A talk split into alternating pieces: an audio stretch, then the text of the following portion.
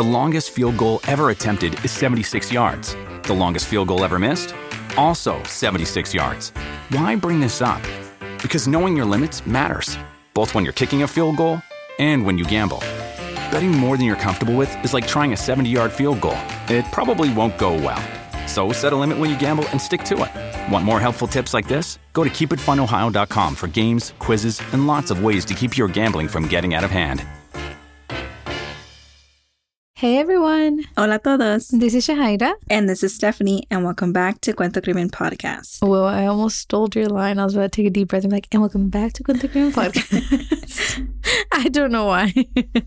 um, we have made it to the last episode of January. Isn't that crazy? Yeah, And it happened to be the very last day of January too, Yeah. the 31st. I feel like it's been a long month. Yes and no. I feel like it does. It, it Mhm. yes, like reflect. And I'm like, oh dang, like it's still January. But Yeah. then I'm also like, oh my Already. god, February is like up next already. Oh, yeah, yeah. It's crazy. That's true. But anyways, hopefully February is full of uh, nothing but good stuff for everyone. Um, and yeah, um, como dice Steph, let's get into the case for today. Um, today's case actually was requested by Esperanza. I think you were like the first person to request it, but then I think we had multiple people Mhm. request this case. And we're not gonna lie, it did take a while to for us to get there because this case is just very like Disturbing. disturbing. Yeah, there you go. It's just it's a disturbing case, and like every time that like we sat down trying to do it, like it was just kind of like, ugh, okay. Yeah. But since a lot of people requested it, we're like, okay, we gotta gotta push through.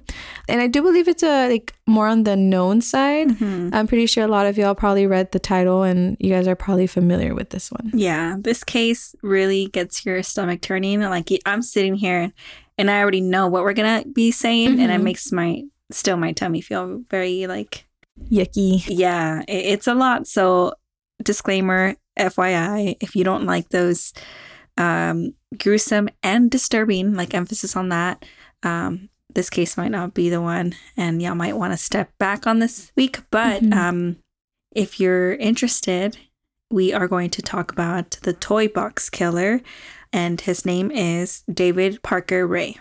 And he was known as a kidnapper, torturer, serial rapist, and also a suspected serial killer. Yeah, so hang on for this one.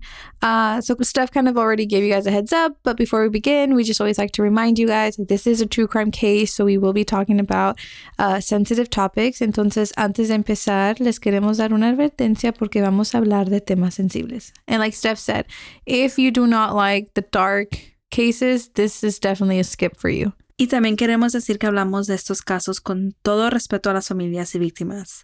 Okay, let's begin.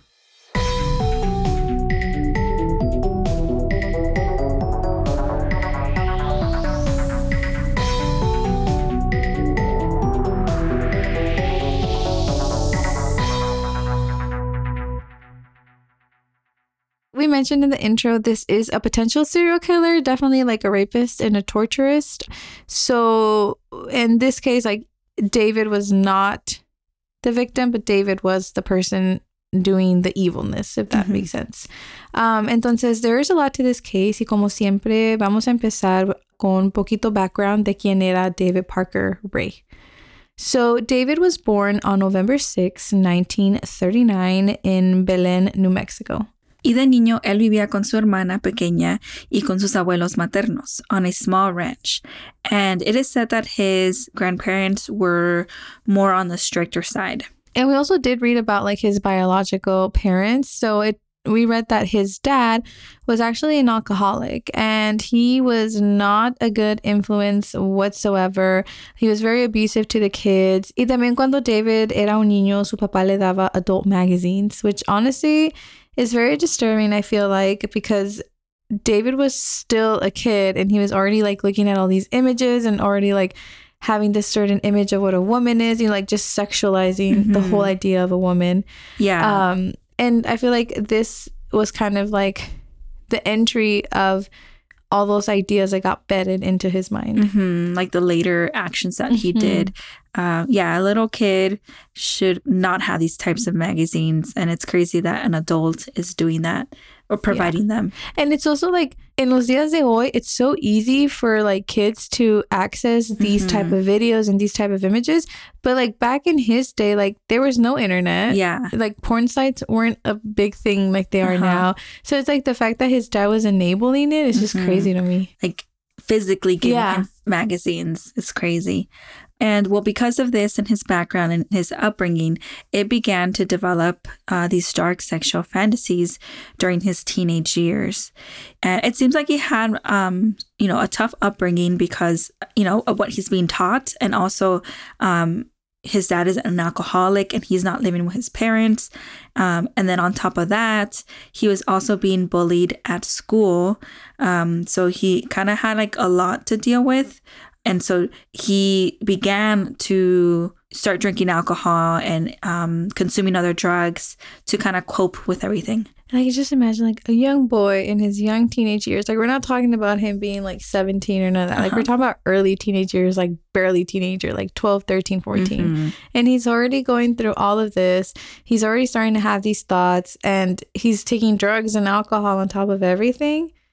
Like it, that's kind of scary. Mhm. And just to like go to the extremes of how dark these fantasies were, we read que un día su hermanita um, encontró una libreta en donde he would draw like just different dibujos about these fantasies and kind of just write about like what he would want to do. And this is around the age that he was like 14 years old. Y de allí, when she saw that uh, notebook, she never spoke to her brother again.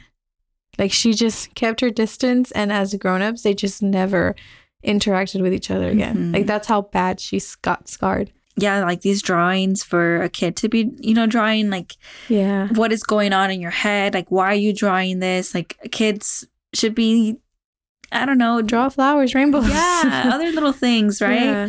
And so it was really alarming for her, and which that's the reason why, like, she just stopped talking to him.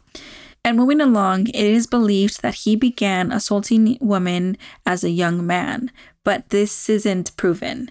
And we have a quote from him, and he said, I've been raping ever since I was old enough to jerk off and tie little girls' hands behind their back. End quote. That is so disturbing. Like for someone like that young to already have that mentality or to already be talking about women like that. Mhm. Or it's just it's disturbing. Like there's nothing else to say but disturbing. Mhm. Um and so moving along with like just a bit more background on him, después de que él se graduó de la high school, he was actually in the US Army. Y allí él era un mecánico and eventually he even received an honorable discharge. He then worked as a maintenance guy for New Mexico Parks Department in Truth or Consequences, New Mexico. Y allí trabajó toda su vida hasta que he was arrested. And isn't it crazy? Like he was just like, like if I th- if you think about it, like that's so many years that he was just like in this like constant state of life, like just constantly going to work and just you know Mhm. blending in with society. Like he had a stable life. By the sound of it, like you know he went to work, had his home, you know all this stuff.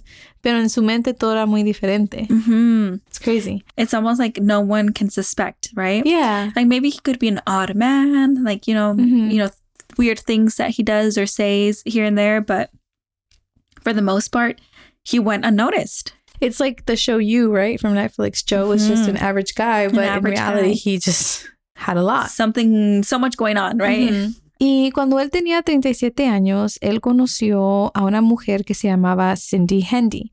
And she was also working at a state park. Um, and she was actually fleeing from Washington state. She had convictions on grand theft and drug charges. And just a quick fact David had already been married before this relationship. He actually had been married four times and he had two children. Uh, his daughter, Glenda Jesse, was actually an accomplice, which we'll get into later. Um, but yeah, anyways, Cindy and David soon began a romantic relationship y los dos compartían very violent sexual fantasies. It was like they were literally uno para el otro in a very like disturbing way.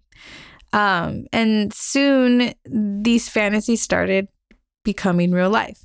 They created what we now know as the toy box. Um, and I just think like the fact that he even named it is just so it's so disturbing, you know? hmm The name, like now what we know after researching, Mhm. right? To name it Toy Box is, I, I can't even describe it. And so this is the Toy Box is David's torture room. Um, and it was a repurposed soundproofed cargo trailer. Um, so kind of like an RV type of Mhm. looking vehicle, ¿verdad? And this was located just outside his property in Elephant Butte, New Mexico. And in his quote unquote toy box, él tenía sex toys, torture implements, syringes, and I found it very disturbing how we read that he even had diagrams showing ways of how to inflict pain on other people. Like that was his solely purpose, just to torture. Mm-hmm. And we also read how he even had a homemade electrical generator, um, you know, just to like electrocute some of his victims. And it's just, I don't know, it's it's beyond me. Like in total, él gastó a hundred thousand dollars on this whole entire setup. Like a hundred thousand It's dollars so much money, even today. today, it's a lot of money. Like that's that's like a. I just think about like like those numbers, and I always think about like purchasing a home. You know what I mean? Like those are big numbers. Like you're talking about big, big numbers. Y como dices tú, hace años, that's a, even a More. more amount of money. Um, yeah, that's wild. There are pictures of the RV Mm-hmm. and the inside of it. And honestly, trigger warning, like it's a lot to just see in a picture. Um, so there's like pulleys and coffins, locks. Um, it- it's just a lot. Mm-hmm. and he had all this set up just to torture uh, the woman that he would capture. And yeah, like I don't know, it, it all that money and all these tools and things like Mhm. that, like it's just a well thought out plan. Like this is what he likes doing. Um, and yeah, It was definitely like well thought out. I mean, I, I think about like getting like a little RV and maybe turning it into like a mobile restaurant or something. You know, I would have never I think of something like so disturbing. And like we said, it really was all about torturing because también leímos como el techo era todo espejo because él quería que las víctimas pudieran ver todo lo que él les estaba haciendo a ellas. it's so evil. Like how and why would someone want to do Mhm. all this? And so David would kidnap maybe four to five women and keep them hostage for two to three months. Y ahí las tenía en su trailer where he would rape them, torture them for hours and days with um, the surgical instruments that he had in there. And he would basically do anything that he wanted to these poor women. And not only was it open for him, pero él también dejaba que sus amigos vinieran y les lo que ellos quisieran a las mujeres. And he also made it very clear to the woman that they were there to serve him, but they were also there to serve his girlfriend, Cindy. And so, yeah, like she was a part of this whole operation and she would also join in on the torturing and raping. I'm speechless and I just don't get how like David has these like thoughts himself, right? Mhm. And then he finds this woman, Cindy, and they start dating. How do they cross like how do they have these conversations and realize that they have the same fantasies? That is true. Like how did he, He happen brought- to find the, the person that shares that Yeah. and is okay with that? how do you even bring it up that like oh i have these thoughts in my head Mhm. that is true i never thought about that I, it's wild. it is um i mean it's like we say cada cabeza es un mundo you know and this world that they have is definitely a scary one um y entonces ya después de que ellos les hacían lo que querían a las mujeres he would then drug them so heavily so that they could forget everything that had happened including who he was and so after that he would then abandon them on the side of the road David later did say that he would get off on mind games. And I have a quote from him, and, and I quote After we get completely through with you, you're gonna be drugged up real heavy with a combination of sodium pentothal and phenobarbital. They are both hypnotic drugs that will make you extremely susceptible to hypnosis and autohypnosis and hypnotic suggestion. You're going to be kept drugged a couple of days while I play with your mind. By the time I get through brainwashing you, you're not going to remember a fucking thing about this little adventure. End quote. So it seems like, you know, maybe he's confessing this to investigators, but I also think um, he might be also telling his victims this when they first get to the trailer. And just imagine to have someone tell you this is so scary. And it and it kind of like seems like this is like he would pick you up and then kind of just like go down like everything that he was going to do to you. Mm-hmm.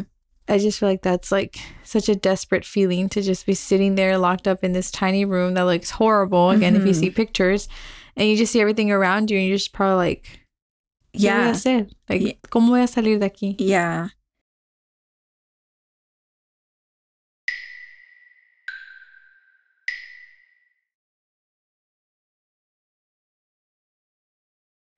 And so, for the most part, women would forget everything, but the, there were a handful that would remember some things. And so the one that finally brought light to what David was doing was a woman named Cynthia Vigil.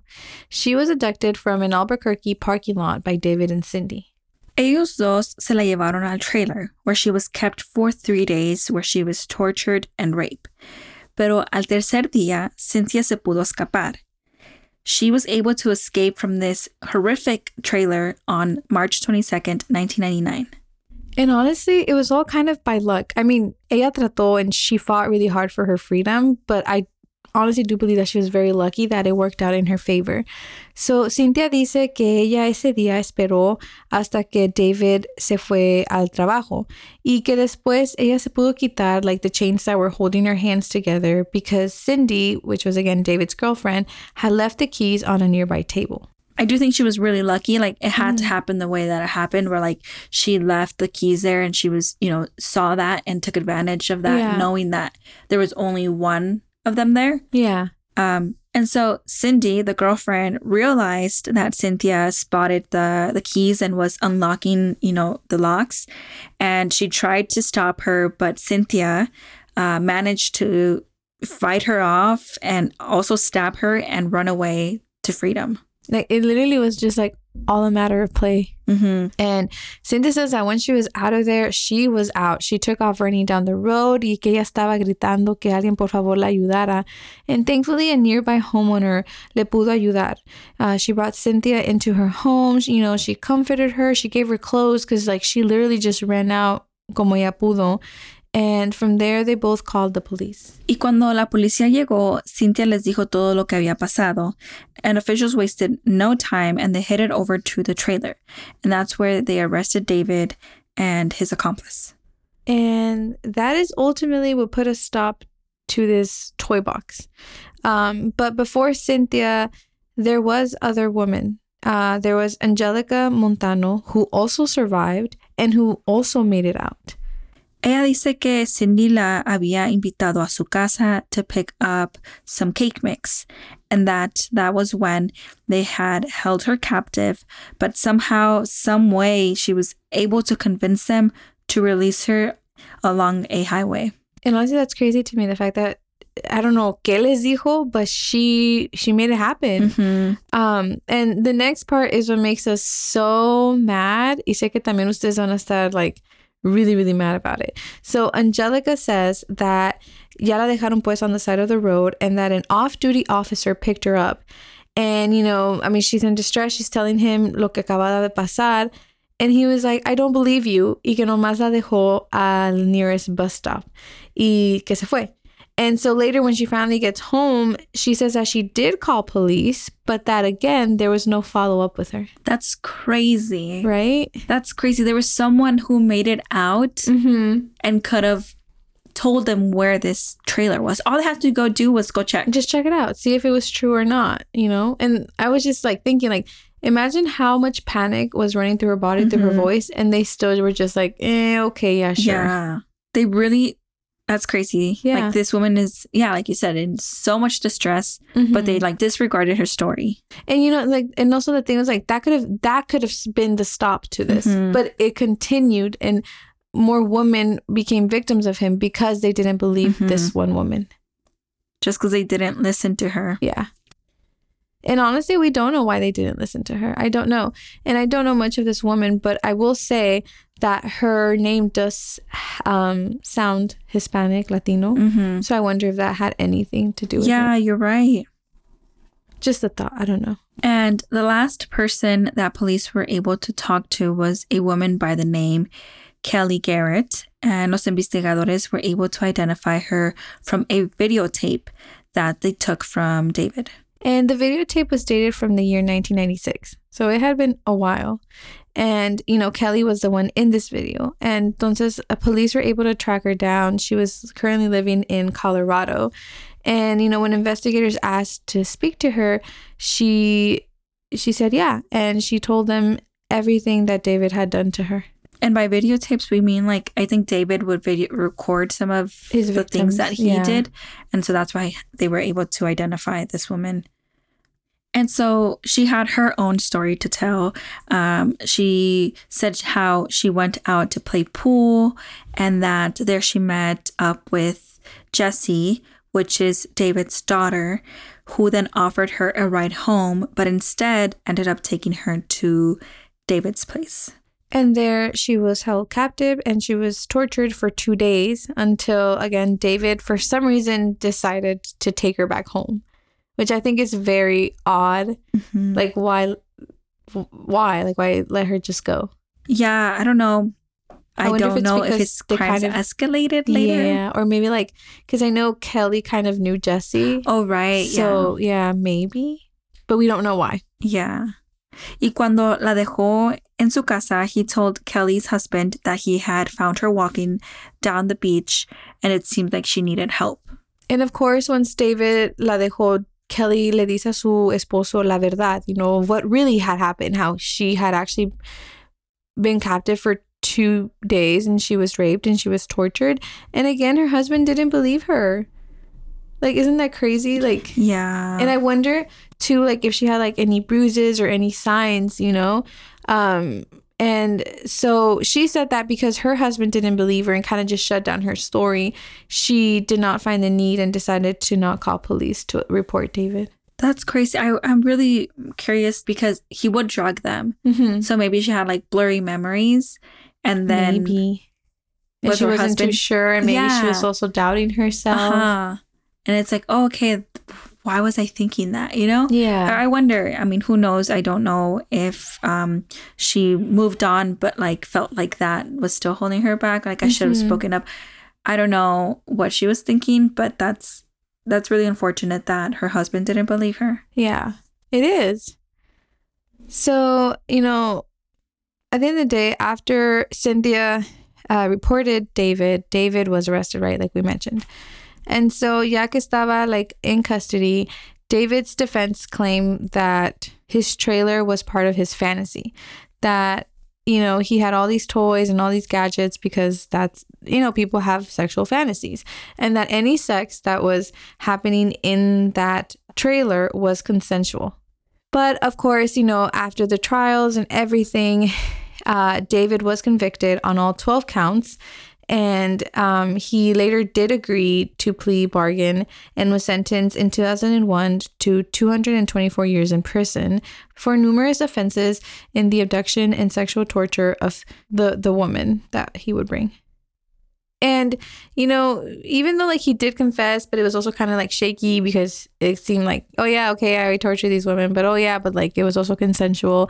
Um, but all in all, you know, investigators also did find a diary que he had kept y allí él escribía los nombres o qué les hacía a las mujeres like specifically like how he would torture them or you know that he would rape them but he never wrote down where their bodies were if Mhm. any of them had died if they made it out alive or not so that was like interesting how he always kept that part out Yeah. and at the end of the day, like all we really know was that he did claim to have abducted 40 women from across the United States. Um, however, again, like no bodies were ever found. Which is always the tricky part in cases Mhm. when you don't have bodies. It's harder to confirm things. Yeah. and he's the one claiming this, but they don't have evidence. And on May 28th, 2002, uh, David was taken to the Lee County Correctional Facility in Hobbs, New Mexico, to be questioned by state police. But before this could happen, he died from a heart attack. So I feel like we have a lot of unanswered questions. Yeah. Because he didn't have the time or he didn't say it all in the very beginning. Which is like crazy. Like if you think about it, like this man was horrible and he did horrible, horrible things. And like he was starting to like unleash everything de lo que él hizo, le Mhm. estaba empezando a decir los investigadores. And I feel like he kind of just left it halfway. Mhm. And that's it. Like the person that had the answers is now gone.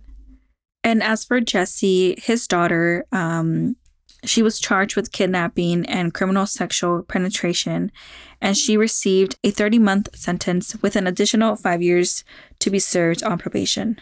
I'm sorry, but that's nothing. Yeah, I don't know. Like, you te prestaste a ayudarle in, in something so evil. Like even if she wasn't there every day, y, y aunque no fuera su idea, but yeah, she knew about it. She helped bring a few of you know his victims in, in like thirty month sentence. Yeah, and like now this person is out in society, which maybe, who knows, you know, she could be a changed woman, but it's it's a little scary that It is, you know.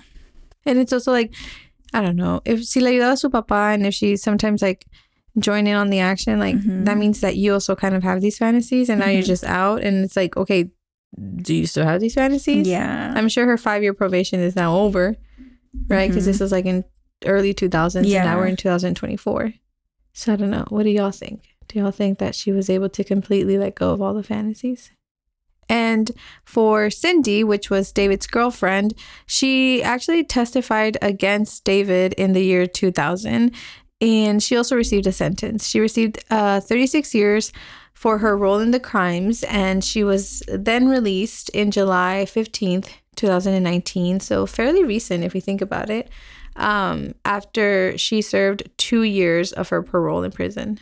So she is, again, also out. hmm So, yeah, that is the story of David Parker Ray, also known as the Toy Box Killer. Um, this is more, like Jahida said, more of the known, well known cases. So, there's a lot more like episodes and podcasts and probably documentaries on on this case because There's a lot. it's a lot to, you know. There's a lot. um, There's like I know like um some episodes that go into like potential victims or like mhm. um how some bodies were found and how they think that it might have been related to Mhm. him. Um, but because it was all just kind of like in the maybe, we decided to just kind of stick with what they actually knew. yeah. Um, so yeah. And again, thank you to all the people that reached out with this case. I hope that you enjoyed this episode and that we did justice justice to it. Um and as always if you have a request feel free to send it over on instagram which is just at cuento crimen podcast. Um, we're always on there checking our messages. So feel free to stop by with any requests or just any thoughts comments questions concerns. We are here for it all and yeah, just also a quick reminder um, if you have the time and, you know, si te nace el corazón, you can always feel free to leave us a review on Apple Podcast. Um, like Steph says, it helps the podcast grow. Um, and again, we just always like reading kind words or also feedback if you have any feedback. Um, that's also very helpful. Pretty please. Jahida said it this time, so y'all have to do it. I was on a roll, sorry. um, but yeah, so we hope you all enjoyed this episode y aquí estaremos next Wednesday.